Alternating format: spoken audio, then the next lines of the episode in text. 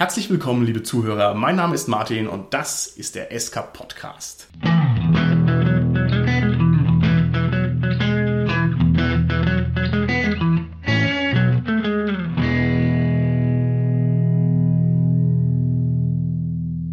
Unsere heutige Folge ist ein kleines Experiment, denn wir werden heute ein Abenteuer besprechen, das wir miteinander gespielt haben. Und mit mir im Studio sind meine Gäste der Gernot, die Sarah und der Holger. Hallo, hier ist der Gernot. Hi, hier ist die Sarah. Ja, hallo, der Holger hier.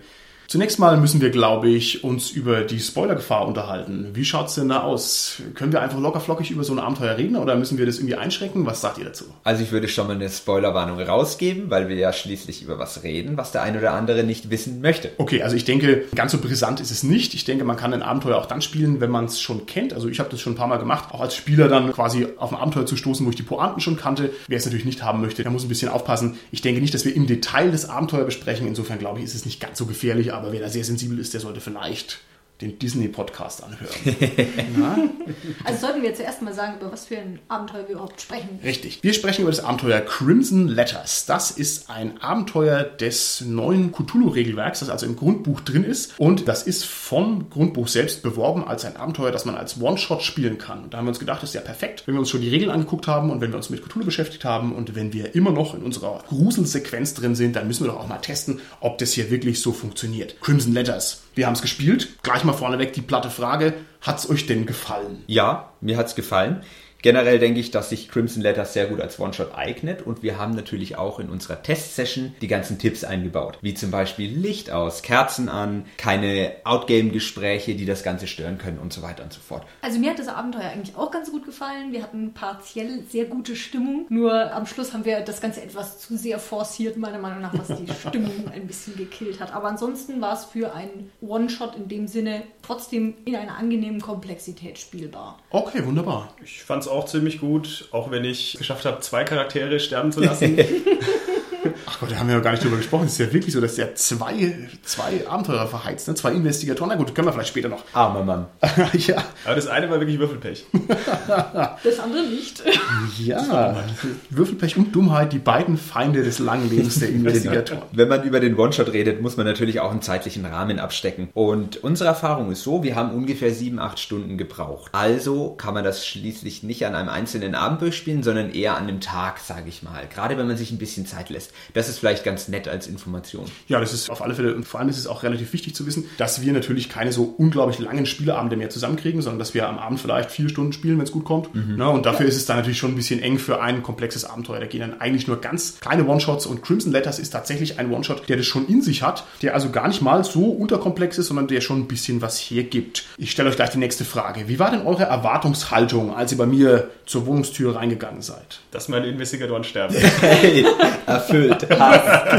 Check. ja. Tatsächlicherweise habe ich eine ähnliche Erwartungshaltung.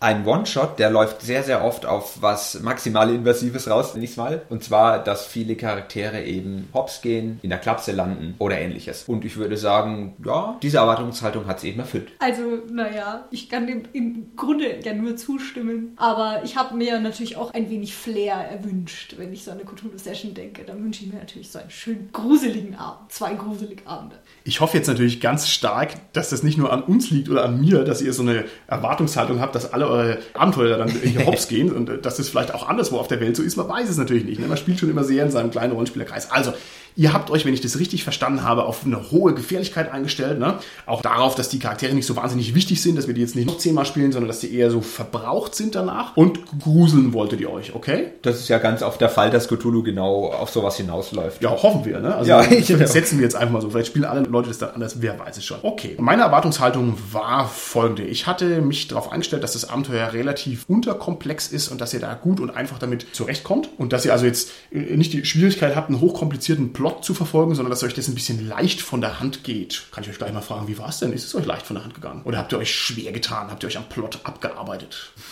Also abgearbeitet würde ich jetzt nicht sagen. Wir hatten, glaube ich, schon ein, zwei Hänger, aber so alles in allem ist es eigentlich ganz gut durchgelaufen. Ich habe mich nie verlassen gefühlt. Ich wusste immer irgendwie, was kommt jetzt, was steht jetzt als nächstes an. Fand ich eigentlich ganz gut. Ja, also generell denke ich, dass man einfach ein Set an Spuren hat und denen geht man nach. Und genau die eine wichtige Spur, die habe ich halt mal total vergessen. aber wir wir haben uns daran erinnert und dann haben wir es trotzdem noch geschafft. Immerhin. Genau. Ja, da sage ich dann später auch nochmal ein paar Sätze dazu, wie so dieses Abenteuer sich aus Spielersicht dargeboten hat. Das ist nämlich auch sehr interessant. Okay, wir haben natürlich versucht, uns an die Vorgaben in dem neuen Grundregelwerk zu halten, denn das neue Grundregelwerk gibt einem ja viele Tipps an die Hand, wie man so ein Cthulhu-Abenteuer hochwertig rüberbringt, dass es einen Spaß macht. Ein paar Sachen hat der Gernot schon gesagt. Wir haben also darauf geachtet, dass wir atmosphärisch aktiv sind. Wiederholt es doch gerade nochmal Gernot. Was haben wir da gemacht? Genau, also wir haben das Licht ausgemacht, wir haben Kerzen angemacht, wir haben uns alle mal zusammengerissen. Normalerweise reißen wir ab und an mal einen Witz beim Spielen. Das haben wir unterdrückt, ganz einfach, um in diesem Gruseligen drin zu bleiben. Okay. Das hat leider nicht ganz so gut geklappt. Also manchmal kam es doch etwas durch, aber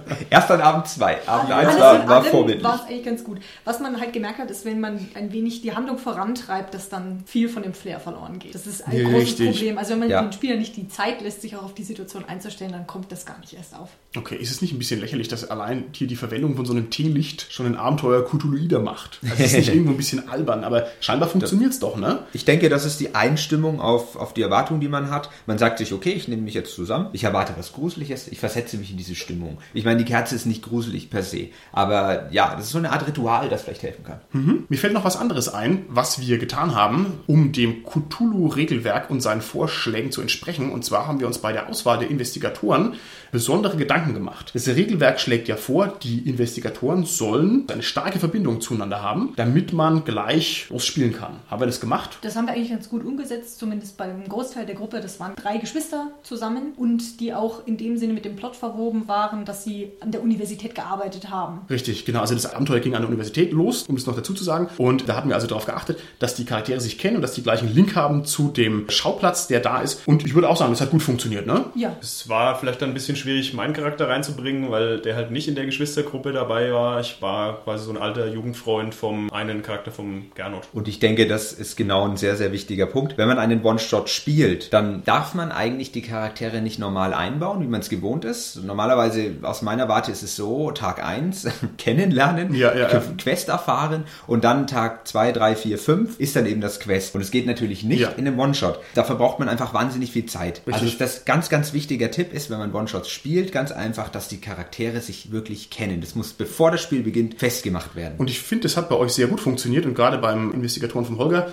der dann so ein bisschen randständig war, hat man auch gleich gemerkt, das ist dann eigentlich schon zu aufwendig, den jetzt noch mit reinzuziehen. Also das hat dann irgendwie, weiß nicht, was, eine halbe Stunde gedauert oder so und die halbe Stunde war es schad drum. Da wäre es besser gewesen, der wäre gleich direkt voll mit dabei gewesen. Ne? Also da hat das Buch recht gehabt und das haben wir dann entsprechend auch so umgesetzt. Das war also ein guter Tipp. Okay, dann möchte ich ganz kurz den Plot des Abenteuers zusammenfassen, nur ganz grob skizzieren. Ich will da nicht so in die Details gehen, einfach nur damit sich der geneigte Hörer vorstellen kann, was wir denn da eigentlich gespielt haben. Und zwar ist das ein Abenteuer in Arkham, spielt hauptsächlich an der Universität, an der Miskatonischen Universität und es geht darum, dass da eben ein Mensch sein Leben ausgehaucht hat und die Umstände dieses Todes sind mysteriös und ja, die Investigatoren werden vom Dekan beauftragt, sich da auf die Fährte zu setzen und vor allem den Fall einerseits zu lösen, auf der anderen Seite einen Skandal zu vermeiden. Ich finde, das ist eigentlich eine ganz gute Prämisse für so eine Cthulhu-Geschichte, denn man ist ja immer ein bisschen in der Versuchung, ja, wen anzurufen und wem den Fall zu übergeben, Gernot. Ja, der Polizei. Der Polizei, selbstverständlich, denn wenn da irgendwas passiert, was irgendwie sehr schräg ist, würde man doch simulationistisch oder von der Narration her würde man doch sagen, okay, das ist mir jetzt ein bisschen zu arg, das übergebe ich doch mal an die Cops. Aber dann ist natürlich das Abenteuer kaputt. Also das war eigentlich schön gelöst, fand ich, dass man halt sagen soll, ja, kehrt mal die Vorkommnisse eher ein bisschen unter den Teppich. Naja, und dann geht es eben weiter. Man interessiert sich für das Forschungsgebiet des Professors, dem was passiert ist, und dann merkt man, der hat äh, seltsame private Umstände. Also der ist vielleicht nicht ganz so die weiße Weste, wie er erscheint, und dann hat er Kollegen und eine Sekretärin und eine Geliebte und sowas. Und dann entspinnt sich daraus eben ein Plot und man versucht dann dem, ja, dem Geheimnis auf die Spur zu kommen. Wie ist es denn euch gegangen? Hattet ihr den Eindruck, ihr habt den Plot verstanden? Kamen alle relevanten Informationen bei euch an oder habt ihr euch damit schwer getan? Also ich fand es eigentlich schon ganz gut durchschaubar anhand der Informationen, die man bekommen hat. Was schon recht logisch strukturiert. Okay. Dem konnte man gut folgen. Man stand jetzt nicht irgendwie da und hat sich gefragt, hä, wie passt denn das jetzt zusammen? Und, hm, Mhm. Sondern es war eher gut dargereicht. Okay. Wir haben schon mal lustig gestartet. Wir haben am Anfang das Büro vom Professor durchsucht und naja gut, da gibt's den Spot Hidden Roll eben entsprechend dann, wenn man nach Informationen sucht. Und ich habe es mal richtig, richtig verkackt am Anfang und den Spiegel runtergeschmissen und so weiter und so fort und damit einige Spuren verwischt. Also es ging sehr konfus los und ich glaube, das war gar nicht so schlecht, weil wir dann eben nicht wussten, haben wir alle Daten oder nicht. Und das ist eigentlich ganz interessant, weil das stimmt. macht die ganze Sache wertig und nicht so durchschaubar. Okay, alles klar. Gut, dann erklären wir vielleicht ganz kurz, was hattet ihr euch für Spielercharaktere rausgesucht? Ganz knapp, was wart ihr denn für Investigatoren, die sich da dem Mordfall gewidmet haben? Also wir haben ja schon gesagt, wir hatten eine Geschwistergruppe und eine befreundete Person. Und in dieser Geschwistergruppe hatten wir den ältesten Sohn, den jüngsten Sohn und eine mittlere Schwester. und du warst die mittlere Schwester. Genau, man ja? muss dazu sagen, also der interessante Plot war im Prinzip, es waren drei unabhängige Personen, die sich kennengelernt haben im Waisenhaus, wurden zusammengewürfelt und haben sich dann als Familie verschworen und sich geschworen, sich zu beschützen und weiterhin ah, zusammen zu bleiben. Okay, und sich dann die Dokumente gefälscht, dass sie auch in Zukunft immer nur zusammen versetzt werden. Haben sich als die Familie Bessler sozusagen ausgegeben. Okay, super. Und was waren denn deine Spezialfertigkeiten? Also was hattest du denn für einen Beruf? Genau, also sie wurde im Prinzip an der Universität als Sekretärin angestellt und war eher die, sag mal, Social-Persönlichkeit, also konnte recht gut mit Menschen umgehen, okay. sehr positiv wirken. Wunderbar. Und das war natürlich für unsere Geschichte insofern sehr dankbar, weil da hatten wir gleich eine Verbindung zur Universität und konnten dann also auch völlig unkompliziert dich zum Beispiel ansprechen. Aber die Links zur Universität waren noch stärker, zum Beispiel über den Charakter von Gernot. Gernot, was hast du denn für einen Charakter gespielt? Ja, genau. Also meine Spielfigur war Raymond Bessler. Das ist sozusagen der älteste Bruder, der so ein bisschen auf die beiden kleineren Geschwister mhm. aufpassen möchte und der eigentlich ein kleinkrimineller Rumtreiber ist. Okay. Und der hat für den Dekan sehr gerne die Drecksarbeit erledigt. Ja, genau. Also perfekt, ne? War für uns dann noch ein weiterer Link. Und was hattest du dann für Spezialfertigkeiten oder wo waren deine Stärken? Ich konnte zum Beispiel Schlösser öffnen, rudimentär kämpfen, also ein bisschen Pistole,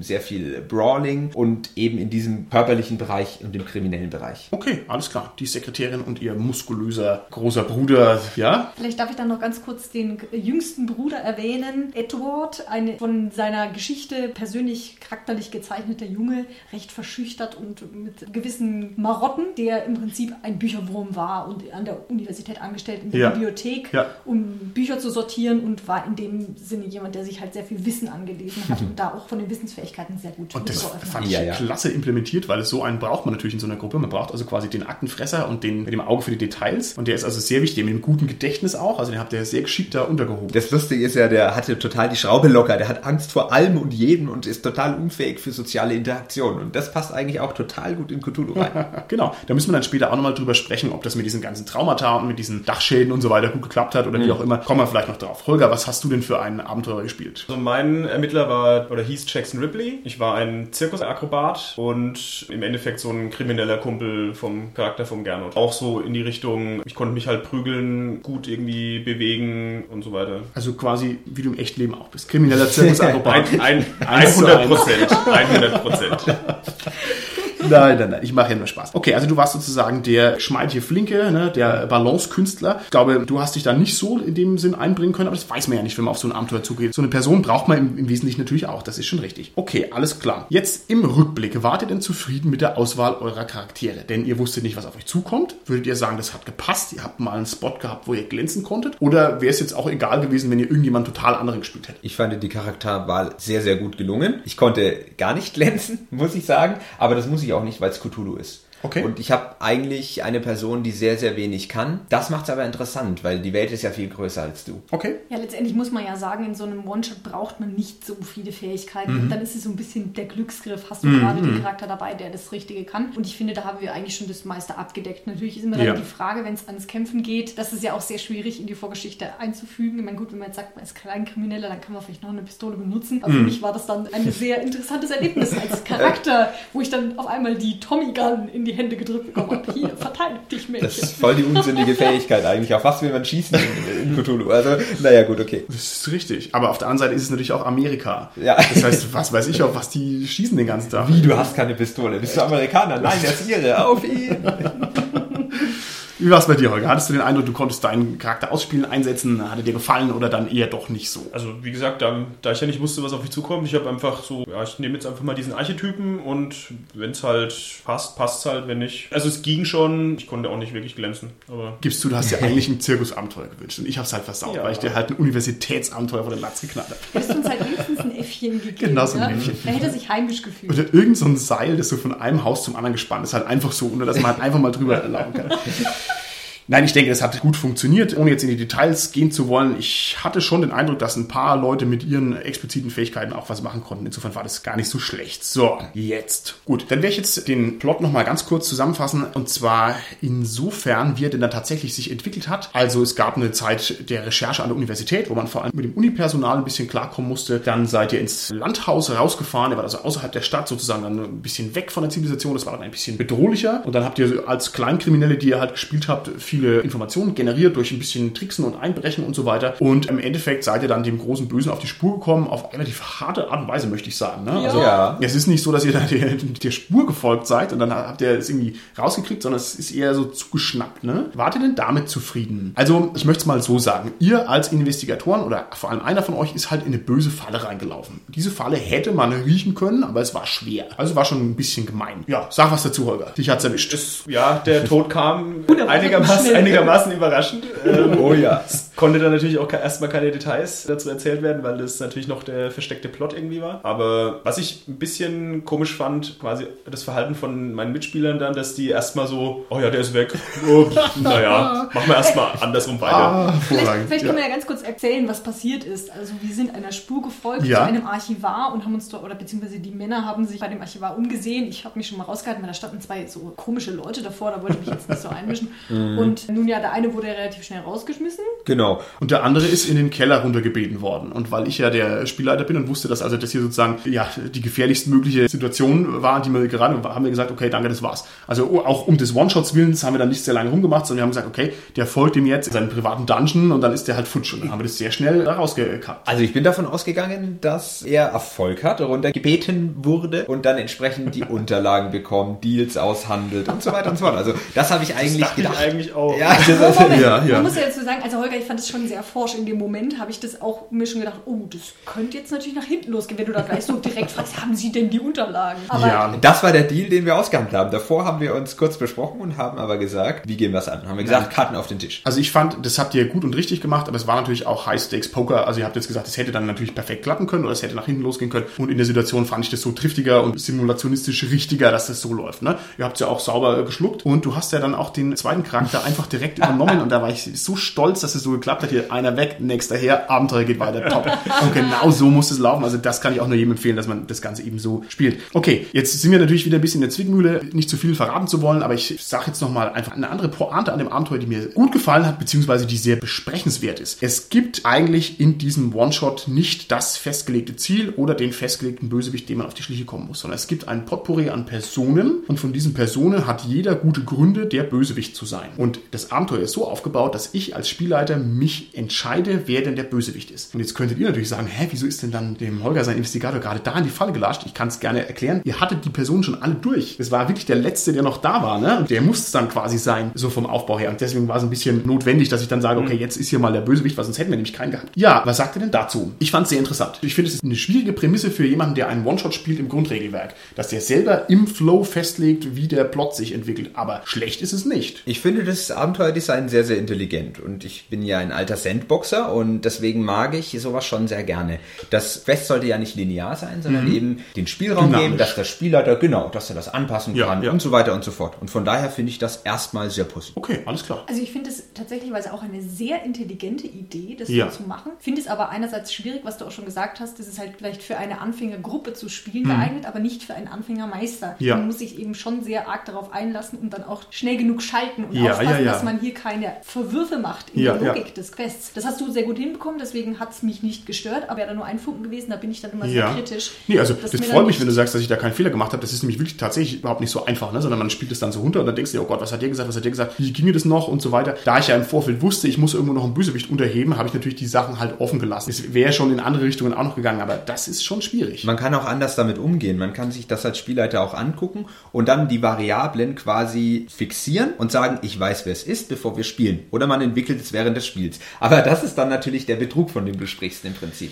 Eigentlich, weil damit haust du die Spieler ein bisschen in die Pfanne. Ja, auf diesem, jeden Fall. Mit diesem Design kommt nämlich ganz viel Verantwortung, meiner Meinung nach. Wie stand es denn drin in den Quest? Also war da der Tipp, das sich vorher festzulegen oder wirklich im Abenteuer entwickeln zu lassen? Nee, da gab es einfach verschiedene Möglichkeiten. Da hieß es, jeder der beteiligten Personen hat gute Gründe, der Bösewicht zu sein ne, und sich also mit den dunklen Mächten einzulassen. Und dann war das eben so aufgebaut, was sagen die euch ins Gesicht und was verheimlichen sie euch und was ist, wenn sie die Bösewichter sind. Also quasi so drei Sachen. Also eigentlich sehr clever gemacht, ne? kann man nichts sagen. Und es gab schon die Empfehlung, dass vielleicht der Archivar der Böse ist, weil der noch ein anderes dunkles Geheimnis hatte. Also quasi der war so doppelt böse, aber das hätte nicht der Fall sein müssen. Das hätte also auch im Rahmen von Cthulhu anders laufen können. Ja, so war das aufgebaut. Also ich, ich sag dazu noch, dass wir vielleicht so einen, ja, paar Hinweise wirklich, denen sind wir gar nicht nachgegangen. Ja, ich, wollte- ich schiebe mir das auf, das ist so ein tolles Ding. Ich meinte jetzt nicht den Brief. ah, okay. Also ich meinte jetzt nicht den Brief, sondern eine von den anderen Personen, wo es dann mal seltsame Vorkommnisse gibt. Und das haben wir, da gab es glaube ich drei Stück insgesamt, als wir der begegnet sind. Nee, es waren sogar zwei Personen und da waren halt immer komische Sachen und wir so, ja, naja, passiert halt. Das stimmt. Also man muss sich das so vorstellen, da passieren dann Mythos-Effekte. Ne? Also man trifft jemanden und dann wird es irgendwie kalt oder die Lampe explodiert oder irgendwas Gruseliges passiert und ihr habt das einfach schön sauber ignoriert und dann seid ihr halt gedacht, okay, Was heißt denn ignoriert? ja gut, was soll man auch machen? Man kann ja dann auch nichts machen. Das ist halt ein Mysterium, das stimmt schon. Eben. Okay, gut, dann gehen wir vielleicht nochmal zu diesem Brief zurück, weil der Brief ist natürlich ein zentrales Ding. Es ist deswegen interessant und deswegen hebe ich mir das hier so auf, weil es gab einen Hinweis auf eine Person, die in einem Irrenhaus eingesperrt war und die hat sozusagen den Plot ganz weit vorangebracht. Die hätte nämlich gewusst, was für schlimme Dinge passiert sind. Also sozusagen jemand, der da sehr nah dran war, ist an diesen schlimmen Dingen verrückt geworden, ist dann eingesperrt worden. Und wenn man den als Spieler quasi befragt, dann erkennt man erst, was da eigentlich los ist. Sozusagen die zweite Ebene der Geheimnisse. Naja, und das war so, diesen Brief habt ihr gefunden am Ende der ersten Spielsitzung. Und ich wusste, der ist wichtig. Also habe ich das schon dreimal gesagt. So, da habt ihr noch den Brief. Da steht drauf Arkham Asylum und so weiter. Und dann habe ich mir auch gemerkt, wer den eingesteckt hat. Und ihr habt auch nochmal drüber gesprochen und habt das natürlich dann total vergessen. Also da hat niemand in diesen Brief reingeguckt. Und dann war der Cut und dann haben wir beim nächsten Mal angefangen und ich wusste, der Brief ist wichtig. Also habe ich so in meiner allgemeine Zusammenfassung halt schon, also jetzt nicht übertrieben direkt, aber schon deutlich zweimal gesagt, da ist übrigens noch der Brief, den ich ihr noch das- nicht ich hab das aufgemacht schon habt. wahrgenommen, dass du das gesagt hast nochmal. Da ist der Brief, aber da kommen dann ja so viele weitere Informationen. und dann denkt man sich erstmal, ah, jetzt schau mal hier erstmal und das war halt sofort wieder vergessen. Ja, aber ich finde es toll, weil es ist als Abenteuer so, wie es ist. Also so ist eben Rollenspiel, dass halt der, der zentrale Link einfach total ignoriert wird. Was bei einer Detektivgeschichte ja eine Katastrophe ist. Ne? Also da ich mich dann in diesem Bereich schon dazu entschieden hatte, dass äh, der Bösewicht eben an einer anderen Stelle sitzt, hätte ich das Abenteuer auch weitergemacht. Also wenn ihr den jetzt ignoriert hättet, glaube ich, hätte sich da nicht viel getan. Ihr hättet halt nur weniger verstanden von diesem ganzen Abenteuer. Aber wie geht man denn jetzt damit um, wenn dann die Spieler da nicht draufkommen? Hier, gerne, du hast den Brief in die Manteltasche eingesteckt und da war halt der Brief drin. Dann wärst du halt auch nach Hawaii gefahren mit dem Brief und oh, da ist ja noch der Brief. Was mache ich jetzt denn? Also das war ein totales Dead End im Prinzip. Ja, das ist perfekt in-game. Ich meine, der Charakter so, oh, da liegt was, ja, rein in die Tasche, lalalala, Zigarette an. So.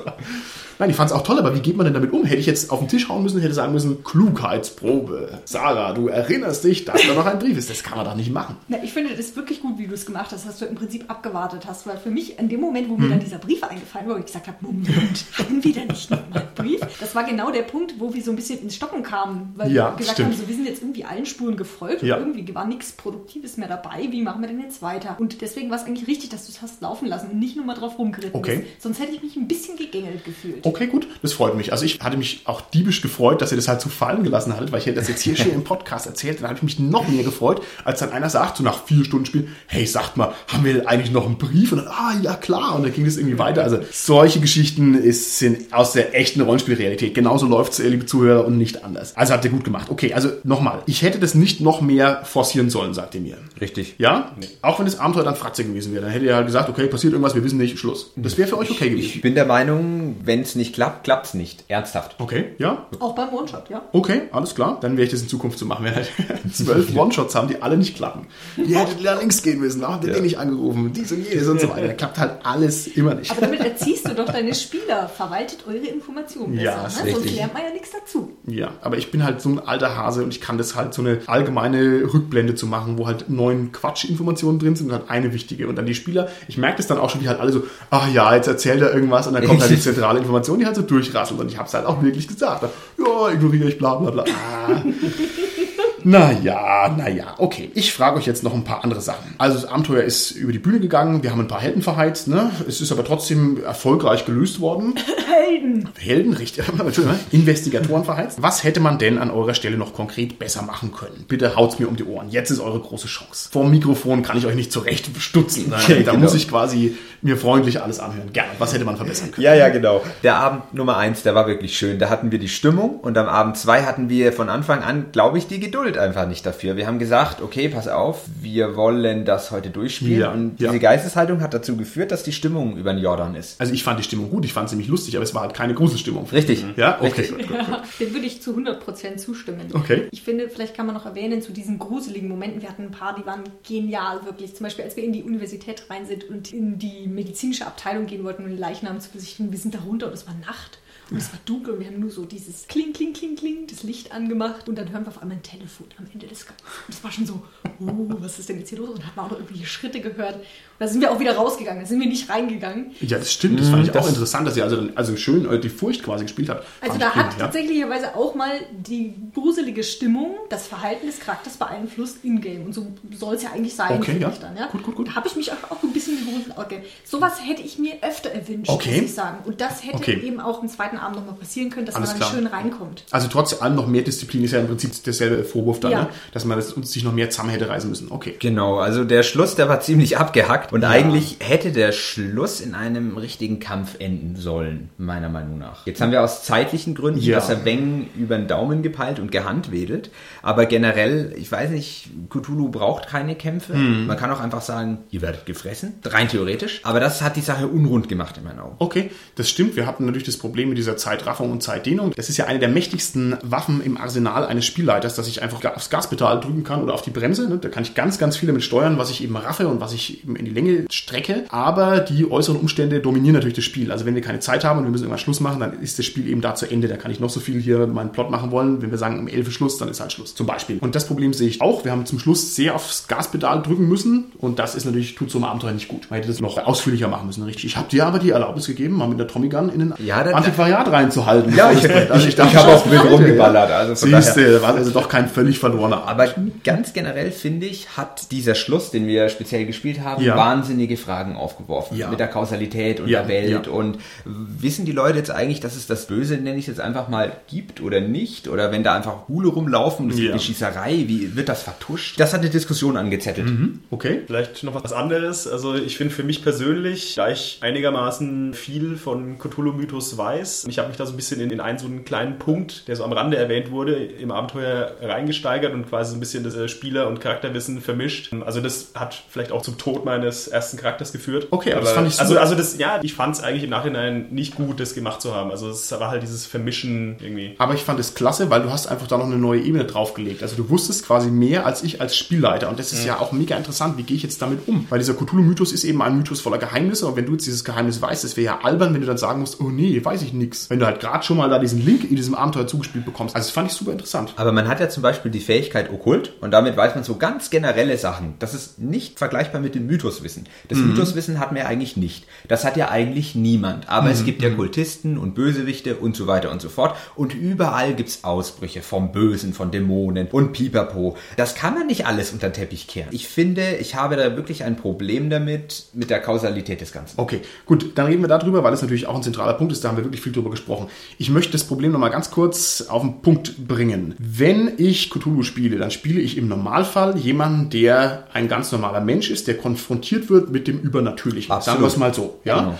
Und das bedeutet aber, sobald er mit dem Übernatürlichen mal konfrontiert worden ist, ändert sich ja die Prämisse total. Und zwar um 100 Prozent. Also ich bin eben nicht mehr der Typ, der ein Alien findet, ne? sondern ich bin der Typ, der weiß, dass es Aliens gibt und der dann durch die Welt durchläuft. Und das ist ja was ganz was anderes. Und ich finde das bei Cthulhu sehr schwierig. Und das hast du ja auch jetzt gemeint. Genau, ne? absolut. Auf zwei Ebenen. Erstens, meine Charaktere sind dann sehr schnell an dem Punkt, wo ich sagen muss, okay, die wissen ja jetzt eigentlich Bescheid. Die haben hier mal einen Tentakel gefunden. Ja, dann ist doch für die die Welt nicht mehr die alte. Die können ja dann nicht mehr Brötchen holen gehen, sondern die wissen ja, oh Gott, es gibt Dinge hinter dem Spiegel sozusagen. Und auf der anderen Seite ist aber auch diese Welt sehr angreifbar, denn sobald der Erste mal kommt und legt sein Alien-Tentakel bei der Polizei auf den Schreibtisch und sagt, hier, ja, Und einer von tausend wird es ja wohl machen. einer von tausend würde es machen und vor allem, wenn er vielleicht clever ist und legt es nicht dem korrupten Sheriff auf den Tisch, sondern er geht zur Presse, zur anderen Presse, nochmal zur Presse, zur kritischen Presse, zur Polizei, zum FBI, an die Radiostation, dann ist doch sozusagen dieser Cthulhu-Mythos verpufft, weil dann wissen ja alle, dass es hier Aliens gibt. Also ich würde auch sagen, das ist das Problematische, genau diese Postabenteuerphase. Ja. Bei uns ist ja jetzt im Prinzip so geendet, es haben von allen Charakteren hat nur ein einziger überlebt, das war mein Charakter. Ja. Und wurde aber von der Polizei natürlich festgesetzt, weil Ja. da waren unerklärliche Fragen, lauter Tote und ich war halt mittendrin mit einem Trommel in der Hand. Hm, Ja. irgendwie Ja, schlecht. ja, ja. Aber es ist immer so diese Frage, die aufgeworfen wird. Ist es jetzt eher dafür geeignet, dieses One-Shottige zu spielen? Also eben diese Leute, die keine Ja. Erfahrung haben, die natürlich auch Mythos nicht besitzen, Mhm. das, die Mythosfähigkeit. Oder möchte ich das weiterspielen? Wie funktioniert es dann? Kommt man dann raus aus dem Gefängnis und nicht in die Irrenscheibe? Ja. Eigentlich wäre der einzige Konsens, dass man danach eingesperrt wird. Ja, genau. Und das Problem ist einfach, wenn ich jedes Mal eine neue Cthulhu-Gruppe mache, dann muss ich jedes Mal wieder überrascht sein. Oh Gott, es gibt das Böse Ja. und bla. Und das ist ja immer und Genau. immer wieder male ich das durch. Genau, und das ist vor allem auf dem Spielerlevel, finde ich, ist das ein Problem. Denn wenn ich Cthulhu spiele, dann denke ich ja nicht, hey cool, wir spielen Detektivgeschichte, sondern ich denke, ah, es geht um Aliens und äh, Ungeheuer. Das heißt also, ich muss immer so tun innerlich, als wüsste ich das nicht und, und dann muss dann überrascht sein, oh, das gibt's doch. Und das finde ich ganz schön großen Schmuh. Eigentlich interessant, glaube, Holger, du hast es angesprochen, in der allgemeinen Horrorfolge ging es da, glaube ich, oder in der Cthulhu-Folge selber war das sogar, dass du gesagt hast, du kannst diesen Horror nicht mehr nachempfinden, weil du einfach schon so gut diese Hintergrundgeschichten kennst, dass es irgendwie, Ja. du ist halt kein Witz mehr dabei. Ja, Ne? das war, glaube ich, das mit den Jumpscares. Das, Ja, das genau. irgendwann, wenn man mal 20 Horrorfilme gesehen hat, dann weiß man halt, das sind genau die Merkmale, jetzt kommt irgendwas. Natürlich erschrickt man vielleicht trotzdem noch, aber man kann es halt erahnen. Ja. Okay, also ist ja auch eine Frage, die können wir doch eigentlich mal unsere Zuhörer stellen. Vielleicht mag uns einer mal sagen, wie man denn mit der Fragilität der Prämisse umgeht. Und zwar auf beiden Seiten. Einmal, die Welt ist sehr fragil, weil er dieses große Geheimnis sehr schnell gelüftet ist. Und zum Zweiten ist ja auch die Prämisse des Spielers, der an dieses Abenteuer herangeht, ebenfalls fragil. Also Cthulhu ist eben einmal was Besonderes und dann weiß ich ja schon, dass halt sowas passiert. Dann schockt mich ja nicht mehr die Anwesenheit von einem Ghoul. Ich weiß halt, aha, ein Ghoul, okay. Wenn man dann auch über diese Sanity-Geschichte redet, quasi, ich sehe das Übernatürliche und daran zerbreche ich. Dieser typische Lovecraft-Hintergrund einfach. Wenn man dann durchs Regelwerk schaut und sich eben anguckt, bei welchen Ereignissen muss ich welche Würfe machen und krieg wie viel Insanity Points sozusagen. Da ist mir aufgefallen, wenn man Cthulhu selber sieht, und das ist eigentlich total abstrus, wenn ich dann quasi meinen Sanity-Check schaffe, dann kriege ich nur W10 abgezogen, sonst W100. Und das stuft Cthulhu total herab, weil eigentlich, wenn man den sieht, geht das Universum unter und alle sind weg für immer, so ungefähr. Und das haben die eigentlich ein bisschen entmachtet und das finde ich sehr, sehr schade. Das ist mit meine größte Kritik eigentlich an dem ganzen System. Vielleicht ganz kurze Frage, ich meine, gut, gerne dein Charakter ist gestorben, aber wie viele Sanity Points hattest du verloren? Ich habe einige verloren. Ich Ich musste, nämlich auch, du fast die Hälfte, oder? ja gut, aber stell dir mal vor, du fährst Boot, ja, und da taucht Cthulhu auf und du sagst, oh, hoppla, geschafft, ich verliere fünf Sanity-Würfe. Oh, ich ruder mal in die andere Richtung. Oder wie, wie, wie soll man sich das denn vorstellen? Ja, Also das normalerweise finde ich sehr quatschig. Ja, normalerweise ist es so, dass du ein sehr präzises Trauma abbekommst. Das heißt dann, du hast also jetzt Sanity verloren und dann kriegst du sozusagen Schweißausbrüche oder Genau, du kriegst ja Manien oder genau, Phobien oder rein. Und sowas. so musst du das dann eigentlich spielen, wenn du das so Ja, machst. aber wie kann ich denn auch nur ansatzweise die Chance haben, das Ganze zu überleben, wenn ich Cthulhu sehe? Ja, gut, freilich. Also, also da passt die Relation irgendwie nicht, Ja. das ist richtig. Also ich weiß jetzt nicht genau, wie es da im Regelbuch steht. Ist es nur ein Abzug W10? Wenn Oder- du schaffst, ein W10, wenn nicht W100. Okay, weil ich kenne das aus anderen Cthulhu-Gruppen so, dass man, wenn man halt was ganz arg Schlimmes sieht, macht man Sanity-Check. Also man muss quasi immer Sanity-Checks machen, weil es dann so, ich gucke die ganze Zeit drauf und man hat... Jede Runde. Ja, also jede Runde Ja. macht man einen Sanity-Check, genau. Ah. Okay. Also und dann verlierst du halt sehr, sehr schnell. Müssen wir vielleicht nochmal gucken, wie das dann konkret gemeint ist, dass wir das jetzt hier nicht falsch sprechen. Aber grundsätzlich gebe ich dem gerne schon recht, dass natürlich die Relation und die Stärke von diesen Schrecknissen schwer zu kalibrieren ist und jetzt auch irgendwie seltsam kalibriert ist, kann man glaube ich schon so sagen. Würde gerne noch eine andere Kritik anbringen, die mich bei dem Lovecraft schon stört, schon länger stört. Und zwar vor allem auch bei seinen Texten. Der tut sich schwer, diesen Schrecken tatsächlich zu beschreiben. Also der sagt dann, es passiert etwas so Schreckliches, das kann man nicht beschreiben. Das war auch in diesem Abenteuer drin gestanden. Also das große Böse ist halt irgendwie unbeschreiblich schlimm. Und das ist doch totaler Betrug. Kann doch nicht sagen, kann es nicht beschreiben. Ich muss es doch irgendwie beschreiben können, weil wenn es jetzt so schlimm ist, dass ich eine Manie bekomme oder meine Haare werden grau, ich muss doch irgendeine Beschreibungsmöglichkeit haben. Das so im luftleeren Raum zu lassen, das finde ich ganz lahm. Entschuldigung. Aber Martin, das ist doch der Teil von Cthulhu. Darum geht es doch. Da musst du deine Imagination ins Spiel bringen. Aber ich kann es mir nicht vorstellen. Also wenn wir jetzt sagen, du machst hier mal eine Schranktür auf und da drin ist sowas Schreckliches, du verlierst 30 Sanity, ja, und, und dann werden deine Haare grau und deine Augen explodieren und deine Hände fallen dir ab. Was soll denn da in einem Schrank drin sein, was so schrecklich ist? Das gibt's doch gar nicht. Oder weiß ich das noch nicht? Oh, Müssen wir mal nachschauen. müssen wir mal nachgucken. nee, also ich finde, das ist der Ausweg des Feiglings, dass das der Lovecraft immer zumacht und in dem Abenteuer ist es natürlich wieder passiert und das gefällt mir nicht. Tut mir leid. Gut, dann gehen wir noch ein paar kleinere Punkte durch, die uns so aufgefallen sind. Gefällt euch Arkham als Stadt? Das ist zu überladen, würde ich sagen. Also